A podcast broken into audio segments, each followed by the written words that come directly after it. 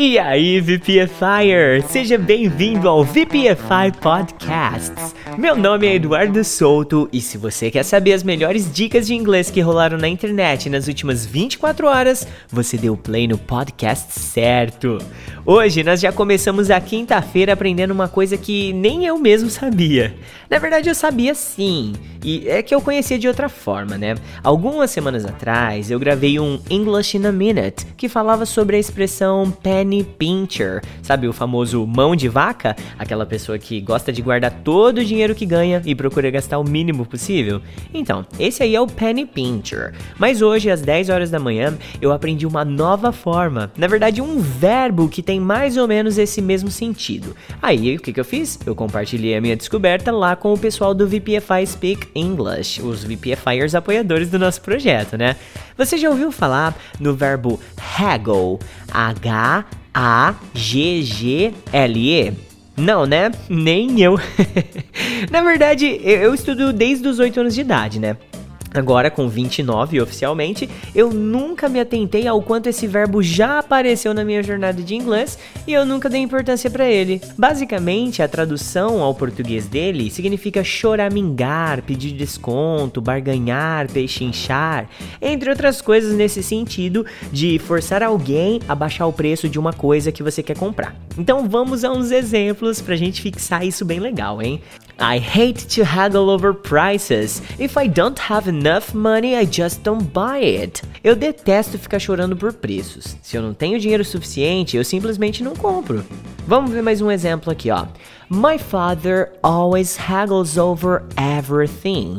He saves a lot of money by doing this. O meu pai sempre pechincha tudo. Ele economiza muito dinheiro fazendo isso.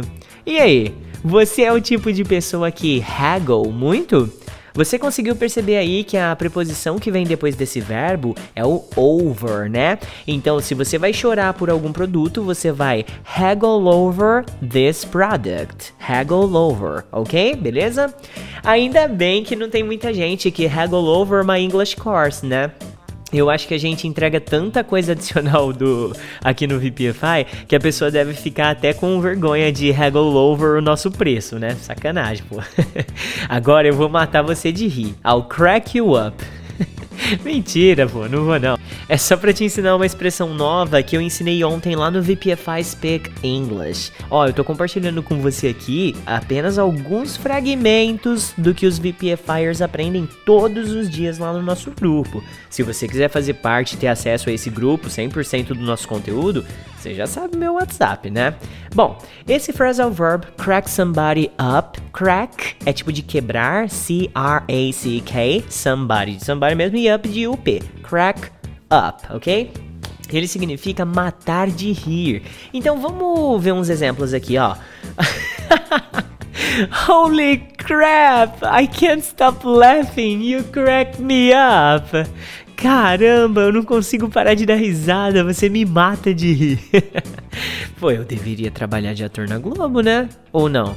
Bom, acho que como ator eu sou um excelente English teacher, né? Vou ficar nessa aqui mesmo, tô de boa. Vou dar um segundo exemplo antes de ir embora, vai.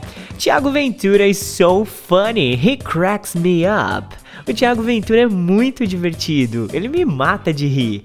Essa, essa daqui, essa, esse exemplo, é especial, é do Carlos Alberto, não de Nóbrega, tá? Ele é um VPFire lá do nosso grupo que curte muito o trabalho do Thiago.